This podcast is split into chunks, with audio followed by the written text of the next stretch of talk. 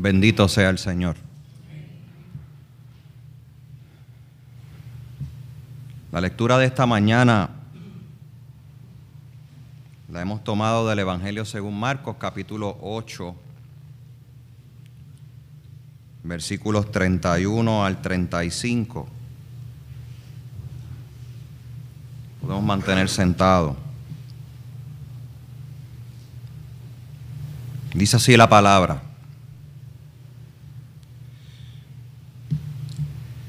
Y comenzó a enseñarles que le era necesario al Hijo del Hombre padecer mucho y ser desechado por los ancianos, por los principales sacerdotes y por los escribas, y ser muerto y resucitar después de tres días. Esto les decía claramente. Entonces Pedro le tomó aparte y comenzó a reconvenirle. Pero él, volviéndose y mirando a los discípulos, reprendió a Pedro diciendo, Quítate de delante de mí, Satanás, porque no pones la mira en las cosas de Dios, sino en las de los hombres. Y llamando a la gente y a sus discípulos, les dijo, si alguno quiere venir en pos de mí, niéguese a sí mismo y tome su cruz y sígame, porque todo el que quiera salvar su vida la perderá, y todo el que pierda su vida por causa de mí del Evangelio la salvará. Y esto es palabra de Dios. ¿Escuchamos bien?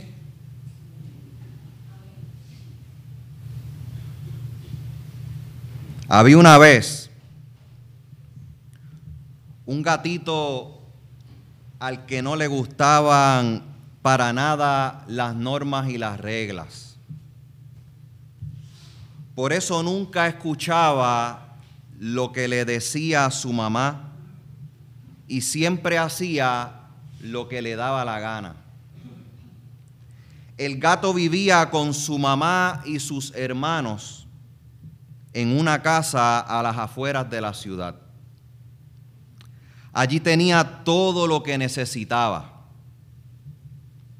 pero el gatito se aburría y siempre que podía salía de la casa a ver qué encontraba.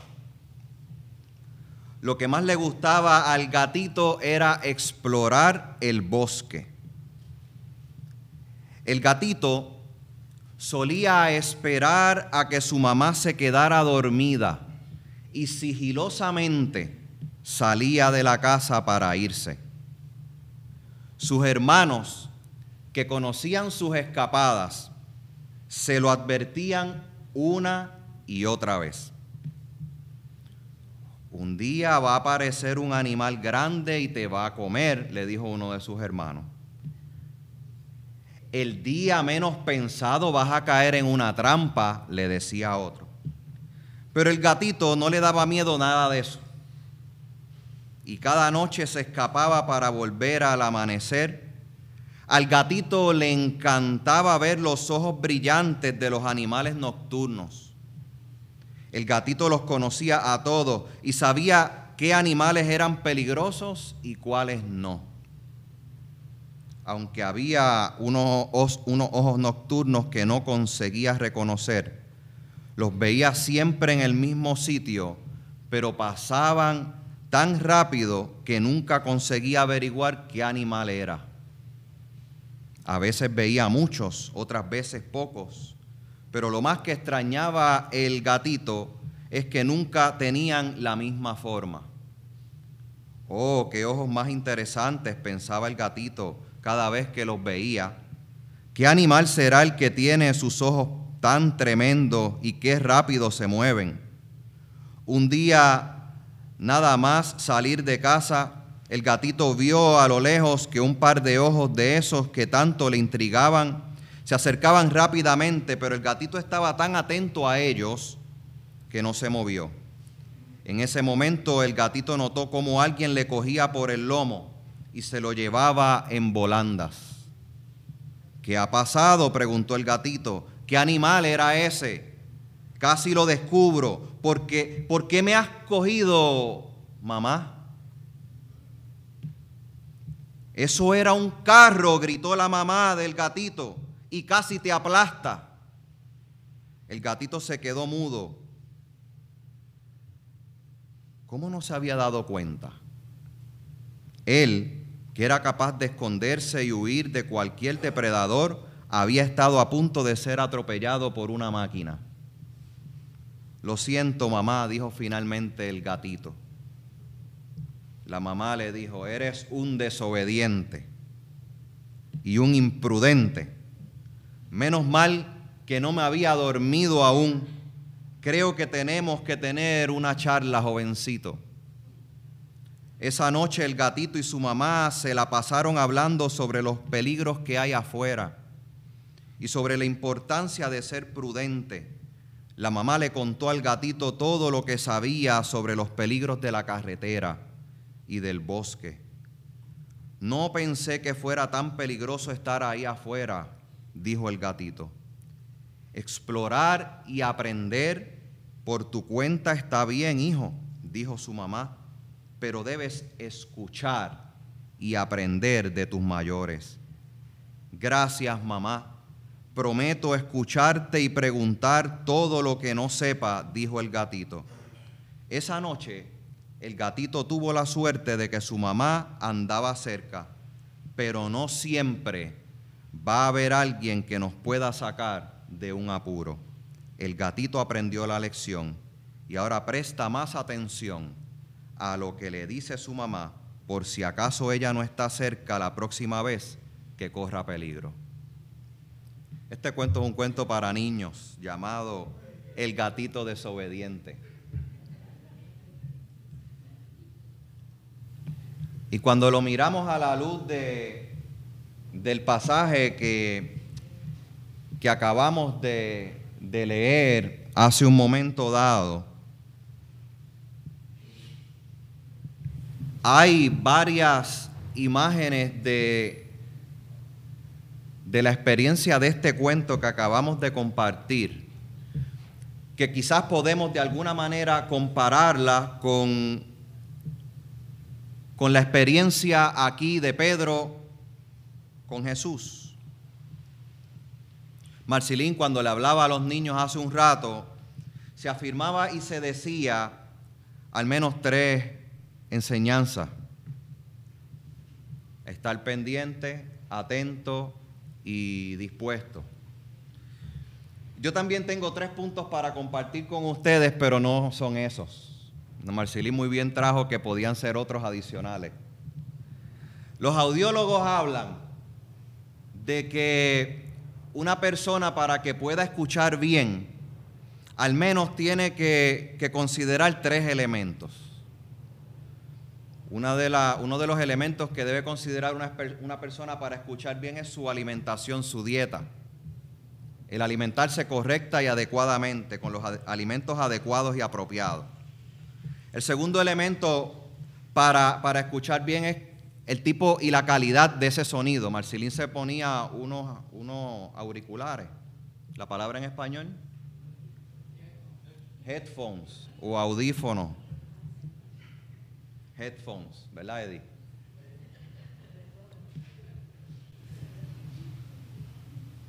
¿Cómo llega esa calidad del sonido a nosotros? para poder escuchar, para poder oír. Y es importante, dicen los audiólogos, el tipo de medicina que normalmente utilizamos en nuestra rutina de cada día para estar bien, porque puede ser que alguna medicina nos afecte también la parte auditiva y no lo sabemos. ¿Cómo esos tres elementos que yo he querido rescatar de lo que recomiendan los audiólogos para escuchar bien hacen sentido a la luz del pasaje que acabamos de leer. Ya en el Evangelio de Marcos está viendo un caminar de Jesús un poco más avanzado, pues ya estamos en este tiempo cuaresmal. Ya Jesús ha comenzado a impartir enseñanza extraordinaria en su pueblo.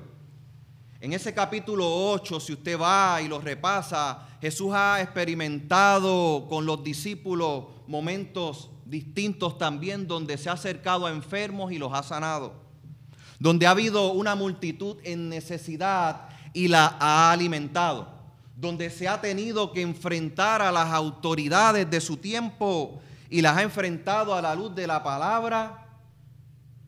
Y aunque no los ha convencido, esa gente ha sido impartida con la presencia del Hijo de Dios y con la palabra compartida con Él.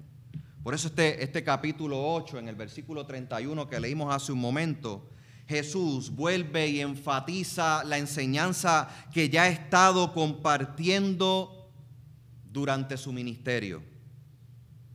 Y vuelve y enfatiza que era necesario que el Hijo del Hombre padeciera mucho y ser desechado por aquellos que ya le está confrontando, los ancianos, los principales sacerdotes, los escribas. Y no solamente ese enfrentamiento que Jesús ya está encarando habría de ser necesario, sino que ese enfrentamiento habría de tener un punto culminante en su muerte en la cruz y no solamente en la muerte de la cruz, sino que esa muerte no quedaría allí, sino que se levantaría a los tres días de la muerte. Habría de resucitar. Y lo que a mí me llama más la atención de esta porción de la escritura hasta este momento es que Jesús les está diciendo esto con claridad. Dice así la palabra. Esto se lo está diciendo sin adornarlo mucho como estoy haciendo yo ahora. Que para tratar de llegar al punto que Jesús está compartiendo con los que están allí con él, Jesús no le está adornando mucho la píldora. Jesús le está diciendo las cosas con claridad. Yo soy el Hijo del Hombre. El mensaje que estoy compartiendo no está siendo entendido por los que deben entender el mensaje, los principales, sacerdotes, los escribas, los que tienen control sobre la gente de la enseñanza de la escritura. Pero todo eso es necesario y se culminará en el momento glorioso, camino al Calvario y luego al sepulcro, donde saldré victorioso de la muerte Jesús ha estado alimentando a las multitudes. Jesús ha estado alimentando, nutriendo a la gente, no solamente con su palabra, sino Jesús los está nutriendo y alimentando con sus acciones. Y es allí donde está el desfase de poder la gente comprender lo que hasta ese momento está haciendo el ministerio de Jesús. Habían estado tan y tan acostumbrados a ser ministrado solamente de palabra, que, que ver la palabra puesta en acción no le cobraba ningún tipo de sentido y les incomodaba también. Y Jesús está trayendo esa nueva dimensión, donde la palabra que Él está compartiendo y está impartiendo a los suyos está acompañada de acciones concretas. Más allá de que quede puesta en la ley, que había unos días particulares para sanar a los enfermos, a los endemoniados, acercarse a las mujeres o darle espacio a los niños. Jesús está poniendo esa palabra que la gente eh, ha escuchado y ha aprendido, la está poniendo en acción. Y está transgrediendo, sí, la acción en el contexto en el que se encuentra, porque para Jesús, siendo Él la ley, no había motivos para no cumplirla todos los días. Y eso no estaba siendo entendido, no estaba siendo comprendido, pero Jesús ha estado alimentando. Como primer punto para escuchar bien, tenemos que reconocer cuál ha sido el alimento que hemos recibido. Y nosotros podemos hablar como iglesia presbiteriana y reformada que nuestro alimento y, la manera en que el Señor ha nutrido nuestra vida ha sido por una palabra que ha cobrado sentido en nosotros y que le hemos buscado las formas y maneras de ponerla en acción y en vida, acompañando al que sufre, al que tiene necesidad, al que está en dolor, al que está eh, en búsqueda también de que haya una mano amiga que se extienda y se le acerque y le apoye y le acompañe en esos distintos momentos de la vida. Eso ha quedado claramente enseñado a lo suyo, pero también ha quedado claramente expreso y enseñado a las multitudes. Entonces llega el grandioso, el más esperado por todo, el más que sabe, Pedro.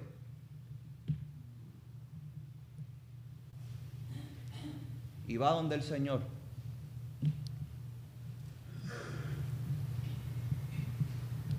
Y lo saca aparte. Y aunque el pasaje bíblico no nos dice qué es lo que hablan, como a veces queda en la intimidad de nuestra conversación con el Señor lo que nosotros le reclamamos o lo que nosotros le decimos o lo que nosotros le pedimos. No sé si usted se ha sentido alguna vez como que el Señor nos dice a nosotros, estás pidiendo, pero estás pidiendo bien mal. Porque todo lo que estás pretendiendo pedir y que ocurra en ti es conforme a tu voluntad, a lo que es tu deseo, a lo que es tu anhelo. Y en ese pedir no está la conformidad a la voluntad mía. No sé si usted se ha sentido así alguna vez o ha experimentado eso delante del Señor. Porque eso es lo que está ocurriendo aquí con Pedro. La calidad de lo, de lo que él ha escuchado en labios de Jesús cuando ha estado alimentándole a ellos como discípulos. Y los discípulos siendo parte de las multitudes. Esa calidad de lo que ha escuchado Pedro no ha llegado completamente a ser entendida por él. Porque es muy probable que tuviera los headphones puestos. Cuando Jesús estaba predicando a la multitud para ser alimentada. Cuando Jesús estaba liberando de, la cama a su propia suegra, de Pedro. Cuando los discípulos acompañaban a Jesús en medio de la, de la liberación de otros endemoniados, de aquellos que estaban enfermos, posiblemente estaba con su iPad o iPod o iPhone, porque ahora Cualquiera de las tres pueden oír música o lo que quieran, o chisme. Y cuando se ponen unos audífonos como los que tenía Marcelín, literalmente es muy poco lo que se puede distinguir de lo que hay afuera. Y en esa conversación que tampoco sabemos cuánto tiempo duró, si fue corta, si fue larga, lo que sí el pasaje bíblico nos dice es que Jesús vuelve a hablar claramente a su discípulo. Y la palabra que Jesús usa con Pedro no es una palabra ni tan siquiera liviana. La palabra que Jesús usa con Pedro es, quítate de delante de mí, Satanás. ¿Por qué utiliza ese juego de palabras Jesús con Pedro? Por un lado está el propósito de Dios. Por otro lado está el que ha buscado las formas y maneras desde el inicio del ministerio de Jesús de entorpecer ese ministerio. Y ustedes recordarán que lo primero que hizo Jesús al, recibir esa encomienda fue apartarse al desierto y allí ser tentado por Satanás. y no claudicar y no caer en ninguna de las tentaciones recibidas. Ahora aquí hay un discípulo que se cruza en su ministerio para poner tropiezo a esa palabra que está alimentando a la multitud, que está tratando de dar dirección a sus discípulos. Es decir, la respuesta que Jesús le da a Pedro es tú no estás entendiendo cuál es la voluntad de mi Padre. Quítate del medio porque estás poniendo la mirada tuya no en las cosas de Dios, estás poniendo tu mirada en las cosas de los hombres. Mis hermanos y mis hermanas, para poder decir que estamos escuchando bien, tenemos que prestar atención a la calidad del mensaje que estamos escuchando.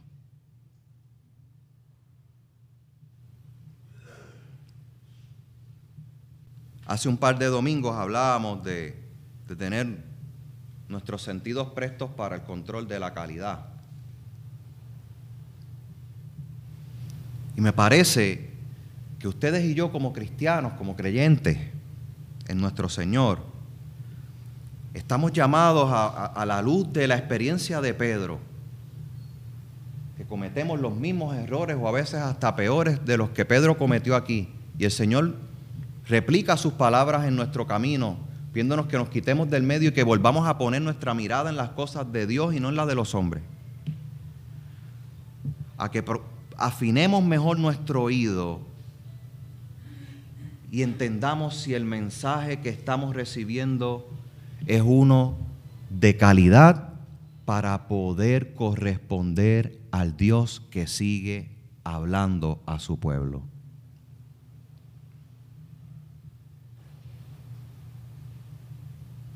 Jesús no se queda hablando con Pedro y discutiendo con, con Pedro lo que hayan hablado en su privacidad, sino que dice el texto que Jesús llamó a la gente y a sus discípulos y les dijo, si alguno quiere venir en pos de mí, niéguese a sí mismo, tome su cruz y sígame. En estos días me encontraba visitando a una señora ya entrada en años, familia de un miembro de nuestra iglesia. Esta señora tiene 95 años.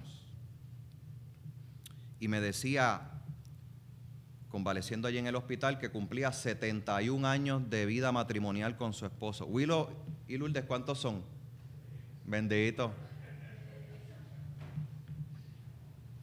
Y yo decía, yo tengo unos viejitos en la iglesia que deben estar cerca, que son rati blanca, si no es que los pasaron.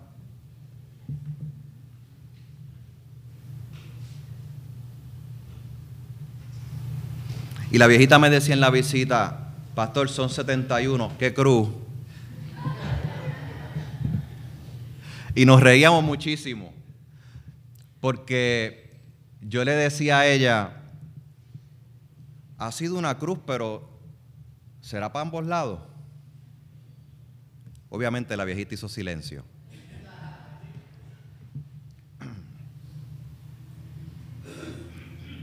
Negarnos a nosotros mismos, tomar nuestra cruz y seguir a Jesús viene precedida de ir en pos de Él. No es delante de Él dándole instrucciones al Señor. No es al lado como si fuéramos iguales. En pos de Él es sabiendo quién tiene el timón y la dirección de nuestra vida. ¿Quién es el que produce en nosotros la medicina adecuada para que estemos atentos a su voz, escucharle y permitir que Él sea el que nos dirija en todo momento, tiempo y circunstancia de nuestra vida. ¿Escuchó bien? ¿Escuché bien? Decir que voy en pos de Jesús es afirmar que, que va conmigo en el tiempo bueno. Pero decir que voy en pos de Él es saber que va delante de mí cuando las cosas no me van bien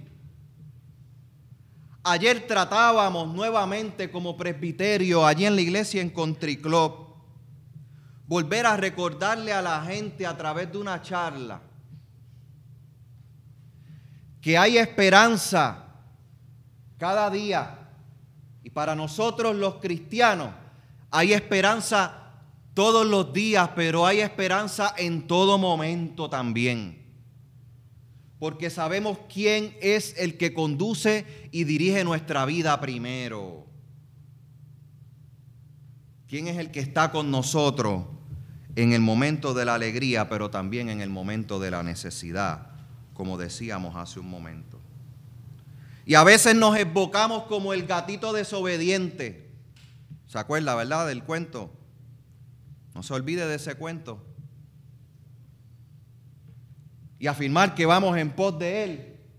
Es el momento donde cuando estamos como medio descontrolados por nuestro, nuestros deseos, nuestro ego, nuestro ímpetu, nuestra imprudencia, nuestra desobediencia, sale el Señor como la gata madre de aquel gatito a nuestro rescate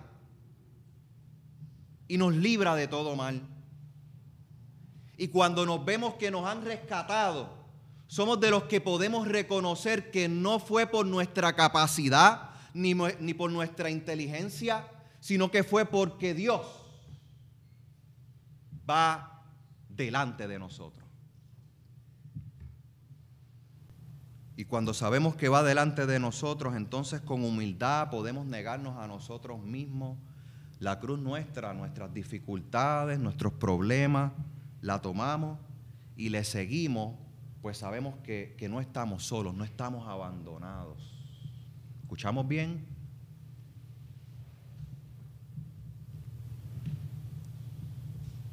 Porque aquel gatito aprendió la lección y se propuso escuchar mejor a su mamá.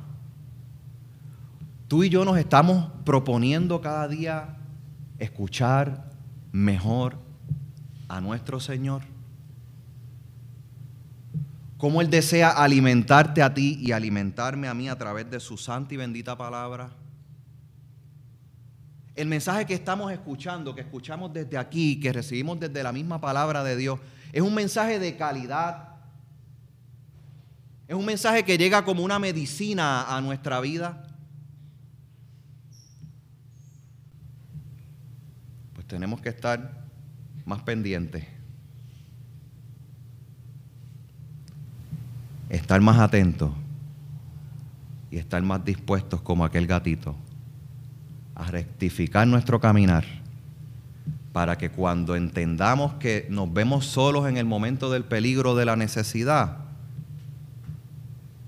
podamos decir, no como el gatito que estaba solo, sino que el Señor está con nosotros, pero también nos acompañan las enseñanzas que hemos recibido y que hemos escuchado bien. Permita a Dios que así tú y yo podamos vivir. Que en este tiempo de cuaresma tú y yo podamos escuchar bien el mensaje que el Señor desea que tú y yo recibamos semanalmente y diariamente en nuestro tiempo y espacio de comunión con Él. Escuchemos bien cada momento, pues el Señor sigue hablando a su pueblo. Que así el Señor nos ayude a vivir y a entender desde ahora y para siempre. Amén.